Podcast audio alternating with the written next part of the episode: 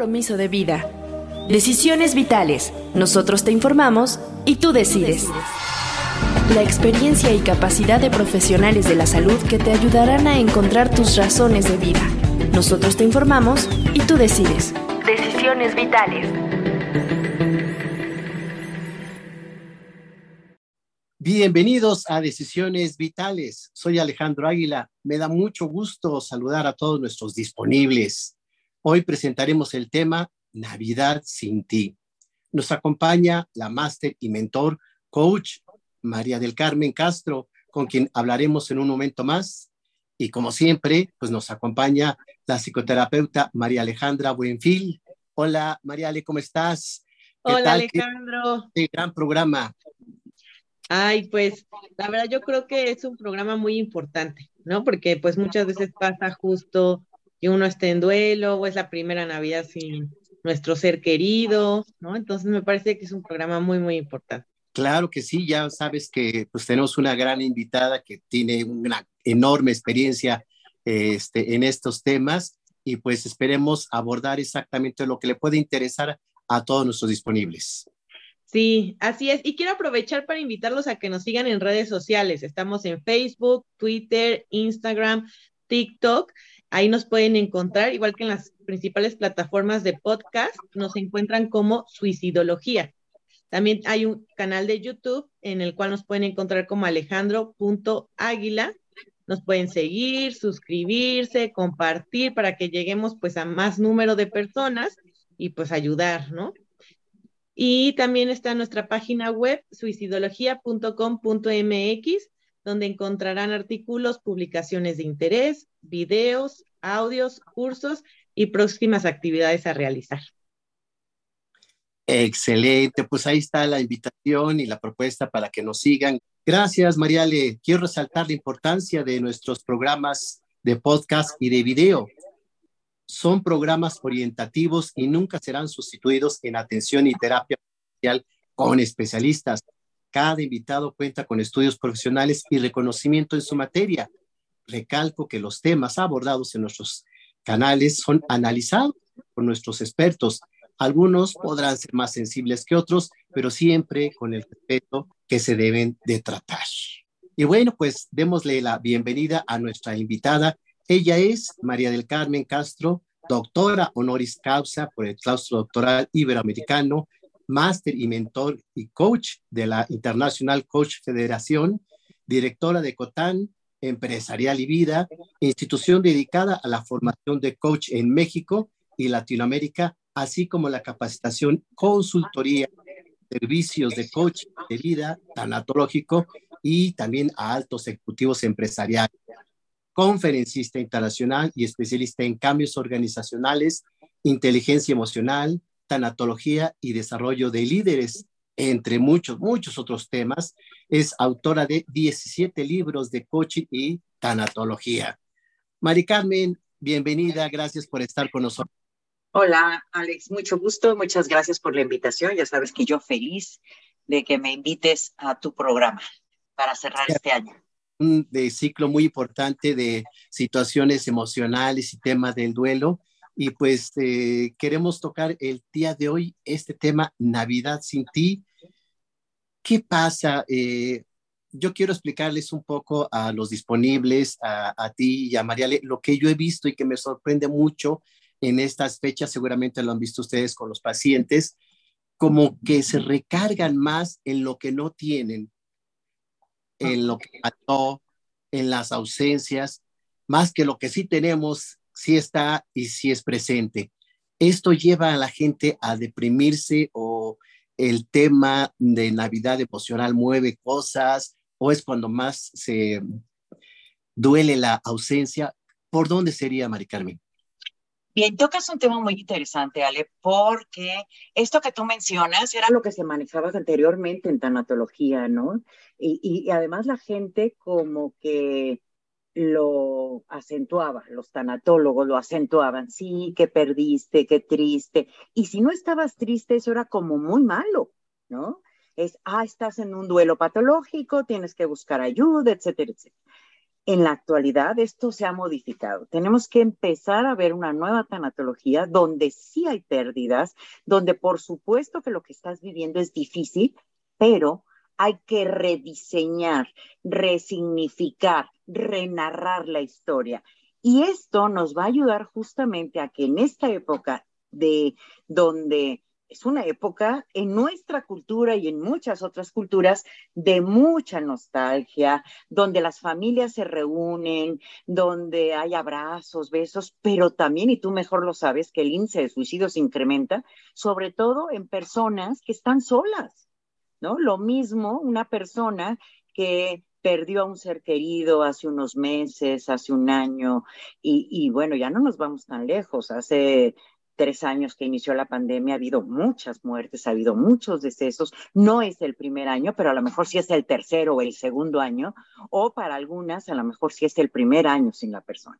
Sabemos que el primer año siempre va a ser el más difícil en un proceso de duelo, ¿no? Porque la primer Navidad, el primer año nuevo, primer cumpleaños, primer aniversario, primer todo. Entonces, eso hace difícil. Pero el hecho de estar viendo las ausencias en una mesa de Navidad donde a lo mejor sabemos o nos imaginamos, porque algo muy importante, Ali, que a veces se nos olvida es que creemos que los demás son muy felices y nosotros no, que los demás le están pasando muy bien y que a mí es la persona a la cual me va muy mal.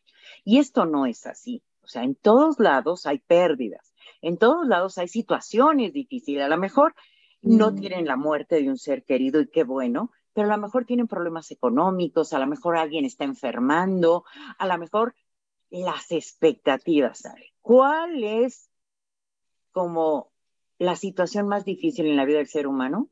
¿O la que mayor dolor y sufrimiento causa? Las expectativas. El pensar que los demás la están pasando muy bien, que son muy felices, que están bailando, que están cantando, y yo no. Entonces, mi expectativa es que en Navidad yo tienen que estar todos reunidos y se nos olvida que, por ejemplo, la muerte es un proceso natural. No solo es normal, sino que aparte es natural. Y que en nuestras vidas, conforme vayan pasando más años, va a haber más ausencias, va a haber más lugares vacíos en nuestras mesas de Navidad y en nuestras mesas de cumpleaños, pero es un proceso natural. Ojo, esto no significa que no te duela, o que no, ya no va a pasar. No, por supuesto que duele, porque al ser humano le duele lo que ama y en el momento en que pierde el objeto o sujeto amado, pues va a vivir un proceso de duelo.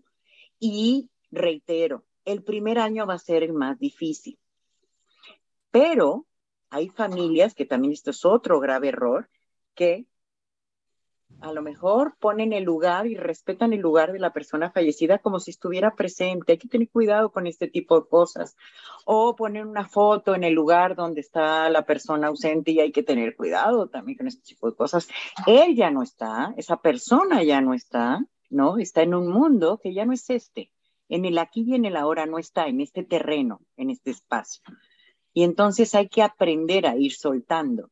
De hecho, y bueno, aquí lo iba a decir más adelante, pero creo que aquí, se, aquí, aquí podemos irlo incluyendo, hay como ciertas tareas que tenemos que vivir para poder atravesar un proceso de duelo. Y la primer tarea es reconocer que hemos perdido algo a alguien valioso. Y claro que si tú sigues poniendo la imagen como si estuviera viva esta persona, pues te va a costar mucho trabajo reconocer que ya no está. O no está reconociendo que esa persona ya no está. Entonces, hay que depositar a los muertos en el lugar de los muertos y en el mundo de los vivos estamos los que estamos vivos hasta hoy. Mañana igual ya no estamos y pasamos a otro plano, pero en este momento estamos aquí y lo que tenemos que hacer es justamente acomodar a la persona en el espacio que le corresponde. Y eso es orden en la vida y en los sistemas. Entonces, primer tarea para poder vivir un proceso de duelo adaptativo, ¿sí? Es justamente reconocer que hemos perdido algo o a alguien valioso. Si yo reconozco que he perdido a alguien o algo valioso, voy avanzando en mi proceso de duelo. Segunda tarea es aceptar, reconocer, identificar y permite permitirte, perdón, tocar sentimientos que no son agradables, Ali. Por ejemplo, la tristeza, el enojo, la rabia, la frustración, que con anterioridad estos sentimientos que ahora los vemos como una tarea, ¿verdad? Y que a mí me suena muchísimo más lógico que como se veía antes. La, doctora Kubler-Ross, esto que estoy mencionando, lo veía como diversas etapas, cuando esos son sentimientos que se viven ante un proceso de duelo. Entonces, en la segunda tarea de reconocer las, eh, los sentimientos que aparecen en un proceso de duelo, enojo, rabia, frustración, todo esto es aprender a vivirlo. Y que habrá momentos donde lo que te toca es justamente llorar. Y entonces lloré. Y aquí viene algo importante para esta etapa de Navidad. Porque hay quien dice, ay, ¿cómo te vas a quedar solo? No, no te puedes quedar solo. A ver, respetemos lo que la, el doliente quiere hacer. ¿Qué quiere hacer? Este año no quiere ir a la cena de Navidad, que no vaya. Ahora, si se repite constantemente, ahí sí hay que estar atento de qué está sucediendo. ¿no? Pero si es el primer año, la persona dice, hoy prefiero quedarme, irme a la cama temprano, respetemos. Y así como es importante respetar lo que quiera hacer alguien, pues hay que preguntarlo a cada uno de los integrantes de la familia. Tú quieres ir a la cena, adelante. No quieres ir, no vayas. ¿Quieres que aquí hagamos una cena? Bueno, la podemos hacer, pero yo no quiero. Entonces hazla tú y tú invitas a quien quieras. ¿Cómo quieres vivir? este día, este primer año, esta Navidad sin ti, sin tu papá, sin tu mamá, sin tu pareja, sin tu hijo, ¿no? ¿Cómo quieres vivirlo? ¿Qué quieres hacer? Revisa qué quieres hacer esta Navidad sin esa persona amada. ¿Cómo lo quieres vivir? Y respetemos, porque yo, bueno, nuestra mega frase que ya la he hecho muy mía es, no hay duelos, Alejandro. Hay dolientes viviendo duelos. Sí, Mari Carmen, es que es, tanta la información que nos das. Qué, qué ventaja, Mariale, tener una especialista que con toda la información que nos da surgen muchas preguntas. Da la inquietud de tres condiciones que nos compartes, este, Carmen. La primera de, es que hay gente que está sufriendo porque va a estar sola. Si no quiere estar, pues debería de buscar esta compañía. No, eh, o como bien lo dice ahorita, si realmente lo que quiere es estar solo, pues que lo disfrute, no que lo sufra. Así es. Y si quieres irte con la familia, ve cena y, y, revísate qué quieres. ¿Te quieres quedar más tiempo? Quédate. ¿Te quieres ir a descansar después cenar? Te vas. Mide, revisa, métete en contacto contigo, ve qué necesitas tú. Estás convaleciente. Llevas, si llevas un año, hasta dos años. Recordemos que el primer año es el más difícil, pero dos años, tres años, depende, puedes estar todavía sensible. Ya no hay, ya no hay tiempo, no se mide el tiempo ya para un proceso de duelo. es conforme vaya cicatrizando. Hay quien sale más pronto y hay quien tarda más en esta recuperación. Eso es muy importante, ¿no? Porque justo luego tenemos esta idea de, no, es que tenemos que ser felices en Navidad y tenemos que celebrar y tenemos, y pues no, no necesariamente. Es que les, como les mencionaba, son las expectativas que tú tienes o que otros tienen sobre ti. No, la Navidad es para estar en familia, para cantar, para bailar, depende, ¿no? ¿Quién te dijo que la situación tenía que ser así para estar en paz, para estar tranquilos y estar contentos? Entonces depende. No hay duelos, hay dolientes, que no se nos olvide. el primer año es lógico que duela más, pero nos ha dado que hay gente que está sufriendo ya hace 20 años que se le murió la abuelita. Así es. Y siguen en esta condición, dices, ya es un duelo este, armado. No adaptativo. Es un duelo no adaptativo. Y la idea habrá que buscar ayuda.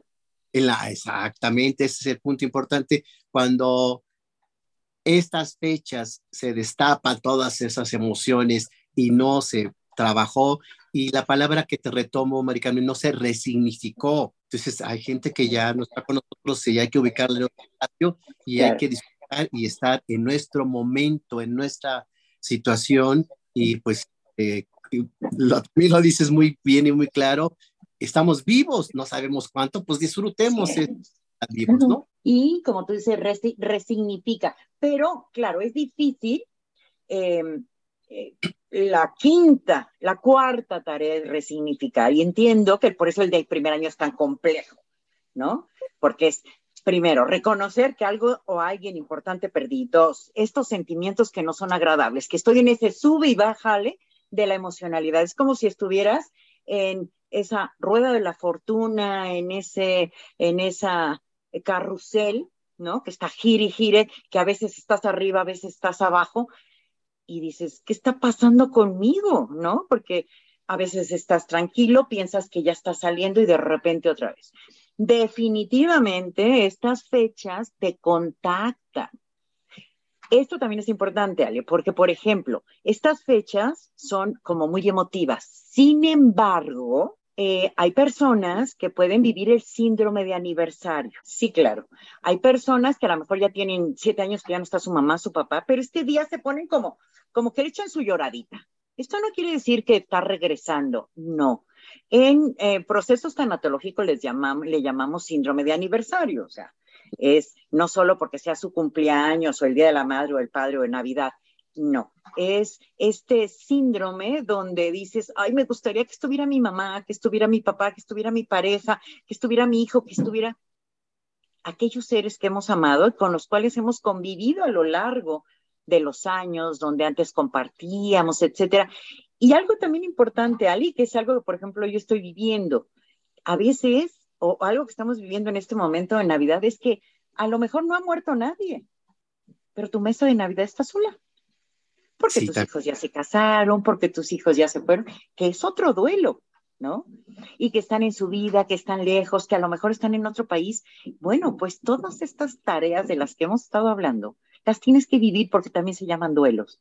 Y no necesariamente es por muerte, sino porque los hijos están o con la familia política, o están viviendo en otro país, o simplemente este año no están acompañándote en tu mesa. Y como no están en tu mesa, pues puedes estar viviendo un duelo. Pero esto no quiere decir que el mundo termina.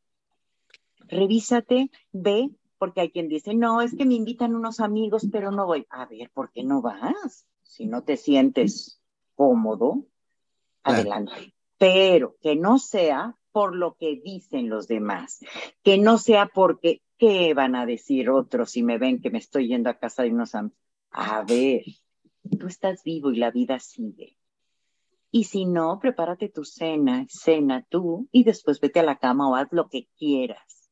Te tomas tu copita y te vas, lo que tú te nazca, lo que tú quieras hacer, Pero son varios duelos y esta definitivamente es una etapa muy complicada. Preguntarte algo es de un caso real de un paciente que precisamente este 23 de diciembre, él se suicidó el año pasado los hijos no quieren mencionar el nombre del hermano que se suicidó porque la mamá en ese momento va a destapar todas las emociones.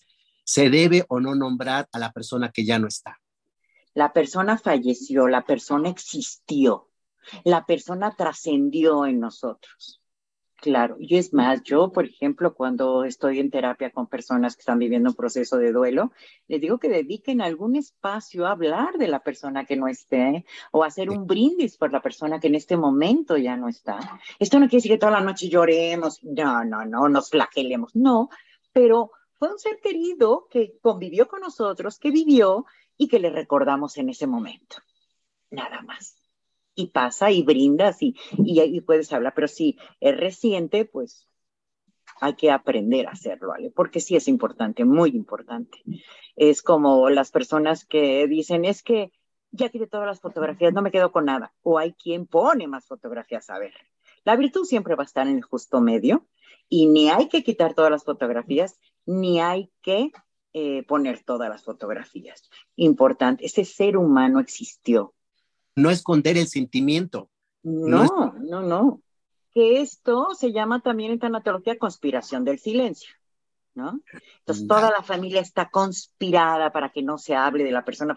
A ver, y algo muy importante, lo hacemos porque consideramos que si lo hacemos o lo hablamos, la persona va a sufrir. A ver, yo creo que puede sufrir más sola que si pueden llorar todos juntos y que si en un momento dado se honra a esa persona que fue importante.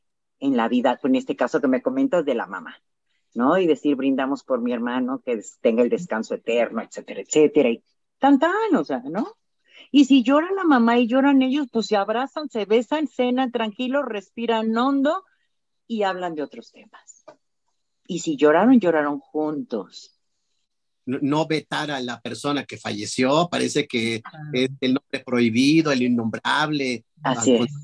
Un momento importante pertenecía a la familia y está en el corazón, pues que se pueda exactamente hablar. Y ese me parece muy buen tip, Mari Carmen, de hacer un brindis, unas palabras, una emoción integrantes digan, ¿no? Así es, ¿no? Y te honramos tu vida, te recordamos, te queremos y descanso eterno donde estés. Tampoco se trata de un speech de tres horas, no, no, algo breve, pero que se tome en consideración, ¿no? No ponerle un lugar en la mesa, no, pero sí recordarle, porque pues fue un, un, un ser amado, un ser amado donde, donde pues dejó un hueco, ¿no? Claro. Deja un espacio y, y es importante recordarle. Y que luego yo he escuchado esto, Mari Carmen, por ejemplo, que lo hacen con los niños, ¿no? Como, ay, no, mejor no hay que nombrarle nada a los niños, o que no sepan los niños, o, ¿no? Hay como mucho esta idea. Sí, y bueno, algo muy importante es que los niños tienen que recibir esa educación tanatológica también, porque a veces creemos que lo mejor que podemos hacer es mantenerlos como aislados y no, o mantenerlos en un capelo. Yo quisiera saber si a ustedes, a, eh, Ale y Mariale, se han podido librar de estas pérdidas que tenemos todos en la vida. Aunque tus padres hayan querido mantenerte en un capelo muy guardado, muy protegido, es imposible. Entonces, lo mejor que podemos hacer con los hijos es prepararlos ante las pérdidas, a que sepan enfrentarlas. De hecho, ya se habla de que eh, un síntoma de madurez en el ser humano está relacionado con la capacidad que tenemos los seres humanos para elaborar duelos saludables o duelos adaptativos.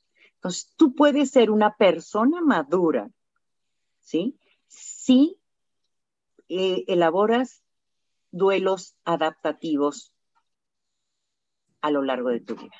¿Qué mejor que si tú puedes enseñar a los niños a esta formación tanatológica y que se dé cuenta que la vida tiene pérdidas, que la vida tiene situaciones difíciles, pues le estás dando herramientas, le estás dando armas. Así como van a la escuela y les enseñan matemáticas y, y que a veces dices ¿para qué quiero las matemáticas? Y saco una calculadora. Con los duelos no podemos hacer eso. Con los duelos no puedes sacar una calculadora, una maquinita, ¿verdad? Que te diga, ah, encontré la solución. No, aquí no te toca otra más que enfrentar y entonces sí responderle a la vida y decir, vida, esto quiero hacer con lo que me está sucediendo. O esta va a ser mi manera de responder ante las pérdidas. Porque hay muchas situaciones ante las cuales nosotros no tenemos injerencia. Por ejemplo, en la pandemia, yo no podía controlar la pandemia, yo no podía, ¿sí? Eh, decir se acabó, ya. No, estábamos a expensas de esto. Pero sí podíamos influir usando cubrebocas, lavándonos las manos, cuidándonos, eh, protegiéndonos, etcétera. En eso podíamos influir. Pero hay una parte que es un círculo muy pequeño, que es el yo. Y eso es lo único ante lo cual tú puedes tener control. Piensa en cualquier duelo. Y lo único ante lo cual tú puedes tener control es ante tu actitud. Solo ante ti. ¿Cómo le vas a responder a la vida ante esta situación difícil? ¿Qué vas a hacer? No es por qué. Aunque en el momento en que ocurre la pérdida todo es por qué y se vale. Sino es, ¿qué me toca hacer? A lo mejor en ese momento no le encuentras sentido a nada, pero con el paso del tiempo puedes encontrarle un sentido. Sé que es difícil, pero es importante. ¿Qué sentido tiene esto que estoy viviendo? Yo he conocido muchas personas que en el momento en que tienen una pérdida tan importante, pues sí, se desgarran, ¿verdad? Es un dolor tremendo, pero con el paso del tiempo dice, estaba tan o dependía tanto de mi pareja que no pues, sabía ir al banco, no sabía conducir. Hay personas que ni siquiera las aplicaciones de Uber o de Didi no saben pedir un taxi. Y en el momento que ya está su pareja, no tienen otra opción más que empezar a... Obviamente no es lo deseable, ¿verdad? No es lo deseable, pero hay veces que nos tienen que poner pruebas tan complejas en la vida para poder ser independientes. Y con el paso del tiempo hay personas que se me acercan y me dicen, ahora entendí que yo tenía que aprender a ser independiente. Tristemente, pero así es, ¿no? La ganancia de las pérdidas, ¿no? Finalmente se tienen cosas diferentes, cambios, retomo la palabra, resignificaciones, etcétera. Pero escuchándote y retomando lo que comenta Mariale, también puede ser una muy buena oportunidad esta Navidad sin ti para educar, orientar a los niños de cómo se debe enfrentar un duelo y cómo se puede hablar y manejar esta situación con el dolor, el sufrimiento que se tenga, pero es un momento, no es eterno. Por allí, Mari Carmen. Sí, aunque bueno, no podemos perder de vista que hay una situación bien compleja. A ver, los adultos, cuando somos adultos, tenemos que cumplir estas tareas de las cuales estamos hablando. ¿Sí? Y están como estandarizadas para elaborar un duelo adaptativo o saludable. Sin embargo, el duelo en los niños es muy diferente. ¿Por qué? Porque los niños se están desarrollando. Porque los niños, por ejemplo, no son capaces de percatarse de la muerte como algo radical, como algo rotundo, hasta los siete, ocho años, seis, siete, ocho años. Antes, ellos ven la muerte como algo momentáneo. De hecho, si tú estás jugando a las guerritas con un niño pequeño y te quedas parado y te dice, ya tírate, porque para ellos la muerte es horizontalidad, ¿no? Y entonces lo que ellos quieren es que te tires. Pero cuando se les da la gana, levántate. Su concepto de muerte es que es por un rato, cuando ellos decidan ellos, cuando son pequeños, ellos viven la muerte como el abandono. Entonces, sí tenemos que tener presente qué edad tienes, por ejemplo, después de los siete, ocho años, los niños ya tienen esa concepción de muerte, ese pensamiento abstracto que les permite a los niños ver la muerte de una manera permanente. O sea, es algo radical. No es de que, ah, ya, te levántate porque yo ya quiero que te levantes. No, ya les ya empiezan a mirarlo como algo radical. Entonces, dependiendo de la edad, por supuesto que es una excelente oportunidad para educar a los niños en eh, procesos de duelo. De hecho, a los niños se, se recomienda eh, justamente las primeras muertes que ellos viven pues son la mascota o la muerte de los abuelos. Generalmente, esto no es regla, pero generalmente, y de hecho se les eh, pide que le acompañen o que vayan al velorio un ratito, ¿no? Tomados de la mano de papá o mamá, porque no es fiesta, no hay quien se lleva a los niños al velorio y casi casi de los vecinos y casi casi de los amigos, ¿no? Pues si no es fiesta, sino nada más de personas que son significativas y que puedan, este, pues, ver que la muerte es algo radical y que genera ausencias, ¿no? Ausencias físicas, que la persona ya no está. Como, como algo permanente, ¿no? Como algo permanente, claro, ¿no? Entonces, importante que vayan, que asistan y es una excelente oportunidad para educar en este aspecto.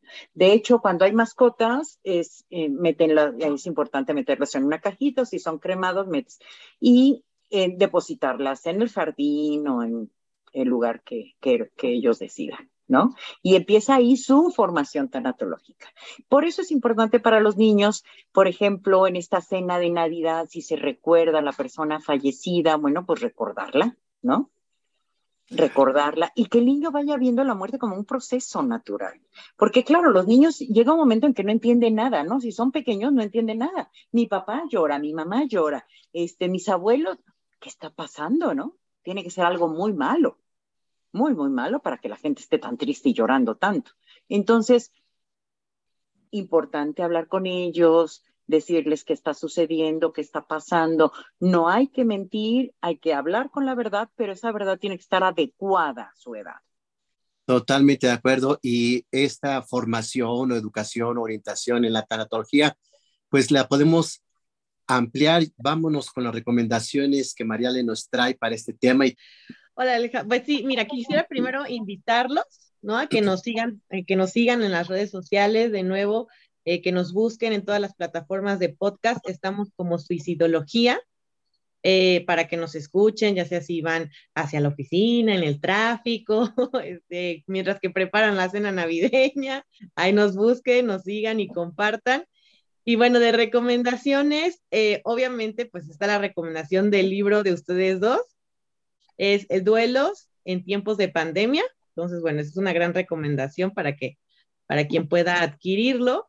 Eh, y de películas, Alejandro, eh, hay una película que se llama Navidad contigo, que, que, trata también de un duelo, de un duelo tanto de una madre, de dos madres que fallecieron, de hecho, hay dos personajes que tienen, traen el duelo de la madre, Y entonces también me parece interesante, uno de ellos no quiere pues ya festejar Navidad, no quiere hacer nada y bueno, se encuentra con el otro personaje y se ayudan mutuamente, entonces me, parece bastante interesante. También hay otra que se llama Navidad de Golpe, en donde igual, ¿no? Igual se maneja un duelo, este, y bueno, pues al final también, este, hay, hay, este, se ve en la película, pues, cierta resolución también con respecto a la Navidad, igual me parece que mucho es este tema, ¿no? Como está el duelo, pues ya no quieren festejar Navidad o ya no le ven la igual, la importancia igual, eh, hay otra, una serie también que se llama Odio la Navidad, igual que la pueden encontrar ahí en Netflix, ¿no? Igual es, pero más bien es como de pareja, ¿no? Como de que se siente sola o que siempre pasa sola la Navidad. Entonces también es, es otra interesante. Y hay otra que se llama Navidad en, en Granja, que es de un viudo. Entonces también está, está interesante. Esas son mis recomendaciones. Excelente, que no se vuelvan Grinch, ¿no? pero yo veo que la mayoría es como terminan con felicidad, con que todos se terminan reuniendo, etcétera. Pues a veces la realidad está muy lejos de esto, ¿no? Así es. Entonces, ser realistas en ese tipo de cosas y como bien lo dice María Carmen, resignificar, aprender, poder sentir, pero encontrar ese momento y que no sea eterno, que, que se vaya acumulando, ¿no? Yo creo que recomendaciones que nos haces el favor de dar, pues son muy didácticas precisamente para lo que estamos tomando el tema el día de hoy, Navidad sin ti, y a qué redes sociales pueden seguirte para que les recomiendes esto, les pases los links, las fotos y todo como siempre lo haces. Me encuentran tanto en Facebook como en Instagram como psicoterapeuta María Alejandra Buenfil y en Twitter como Mari-Ale-1. Ahí estoy y ya les subo las recomendaciones. Excelente, pues muchas, muchas gracias y para ampliar la información y gracias por recomendar nuestro libro, eh, Duelos en tiempos de pandemia, que lo pueden conseguir en el Instituto Hispanoamericano de Suicidología y vamos a dejar al final los links y los teléfonos para que, pues, si se interesan, nos contacten. Gracias, Mariale. Y bien, pues vamos a manera de conclusión, Mari Carmen. Eh, ¿Qué le recomiendas a nuestra audiencia y a las personas que nos ven? ¿Cuál sería la reflexión del tema? Bueno, primero, tú que me estás escuchando, estás vivo, ¿no? Ojo, tú estás vivo y tu entorno, personas cercanas a ti también lo están. Entonces, primero, revisa tú cómo quieres pasar esta Navidad. Si es primera, segunda, tercera, ¿cómo la quieres pasar? ¿Quieres estar en casa? ¿Quieres una cena íntima? ¿No quieres hacer cena? pero no que no te moleste lo que quieran hacer los demás, porque eso también es muy común, Ale. No, es que a mí me gustaría irme a cenar con mi papá, pero mi mamá no me deja, ¿no? O, y, y, este tipo de cosas, a lo mejor cuando hay un divorcio, este tipo de cosas que también son duelos, ¿verdad? Mi papá no me deja. Entonces, o que ya falleció alguien y yo quisiera ir con mis amigos que siempre eh, me piden que vaya, pero mi mamá no, como, ¿cómo la dejo sola? Háblenlo, la, una mega recomendación para los duelos, Ale, es que se comuniquen. Porque claro, yo pienso que no voy a hablar porque entonces le va a doler. Y si le duele, a ver, ¿qué quieres que hagamos? ¿Dónde quieres pasar tu Navidad? Y que no te moleste el que los demás estén viviendo el duelo de manera diferente a ti. Reitero, no hay duelos, hay dolientes elaborando duelos y cada doliente es único e irrepetible.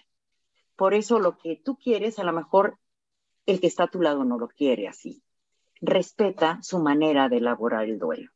Sé perfectamente que esta etapa es compleja, pero respeta el sentimiento del sistema familiar. Como cada uno de los integrantes de tu sistema familiar quiere vivir esta Navidad. Y a los pequeños prepáralo. Increíble lo que dices porque dentro de todo esto hay palabras importantes que son eh, de ética familiar. Yo agregaría, si tú estás de acuerdo y, Mariale, también a veces negociar, ¿no? Perfecto. Sí, claro. Se va a en estos grados. Fíjate que yo tengo muchos pacientes adolescentes y me dicen, ay, es que yo no quiero ir con mi abuelita a Navidad, ya la... sobre todo en la adolescencia que están como más que las cosas. Les digo, mira, pertenece a una familia, son fechas muy importantes, más adelante las vas a recordar con una forma diferente. Negocia, ¿no? Que estés un rato, como lo puedes eh, hablar con los papás y aquellos papás que son más democráticos, pues estarían en unas condiciones de aceptar esta negociación, ¿no? Y esto que mencionas es muy importante porque, bueno, por eso les decía, ¿qué, ¿cuál es la base de la comunicación? Porque a raíz de la comunicación podrás hacer negociaciones. De lo contrario, no podrás negociar nada porque el otro no sabe qué es lo que tú quieres ni tú sabes lo que el otro quiere. Ningún ser humano que yo conozca, ¿sí? Tiene bolita mágica para adivinar el pensamiento del otro. Comunícate. Recuerda, vivimos en mundos interpretativos y cada uno está interpretando la o lo que considera la realidad de una manera diferente. A veces la realidad interna es de soledad, de depresión, de aislamiento, de sufrimiento. Y lo dijiste muy claro al inicio, hay gente que piensa que solo eh, ellos son los que están sufriendo y los demás pura felicidad. No es cierto, hombre, no es cierto. Todo el mundo está con regalos, el brindis, etcétera. Dices, qué fea es mi vida, todo el mundo feliz y yo amargado, ¿no? Pues amargado porque quieres. Así Y a lo mejor en ese momento sí, Ale, pero eso no quiere decir que la vida del otro sea vida de dulzura. A ver, las pérdidas, fíjate que esto es algo bien importante que a, todas las personas, alumnos que he tenido en mi vida, les me encanta hacerles la distinción. A ver, las pérdidas son normales y naturales. El duelo no es natural. El duelo es normal, pero no es natural. ¿Por qué? Porque depende de la cultura. Pero las pérdidas son naturales. Desde el momento en que nacemos estamos perdiendo. Pero el duelo no lo es normal, porque si alguien, por ejemplo, de otro país ve la manera que en México o en países latinos, etcétera, se vive el duelo, así están locos, o sea, porque se flagelan, ¿no? Bueno, pues es que el duelo no es natural, pero sí es normal. ¿Sí? Entonces, lo natural son las pérdidas. Claro. Pues para concluir, eh, yo retomaría tres palabras importantes que nos compartiste, que nos enseñaste, Mari Carmen. Resignificar. Y eso es básico para tener una, y una situación diferente frente al duelo.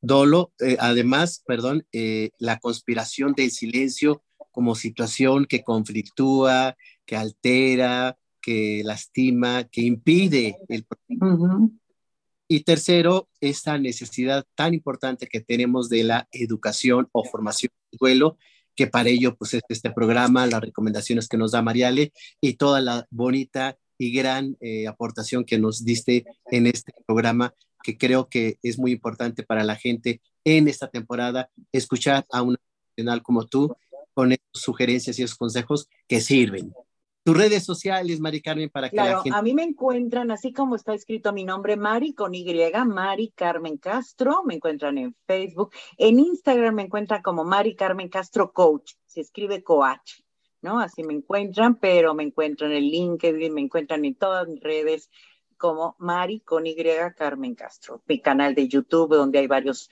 varios videos que les pueden ayudar a todas las personas que están en proceso de duelo. ¿Mm? Por supuesto, ahí te encontrarán y pues eh, si deciden eh, comprar el libro, pues ahí también ah, hay claro.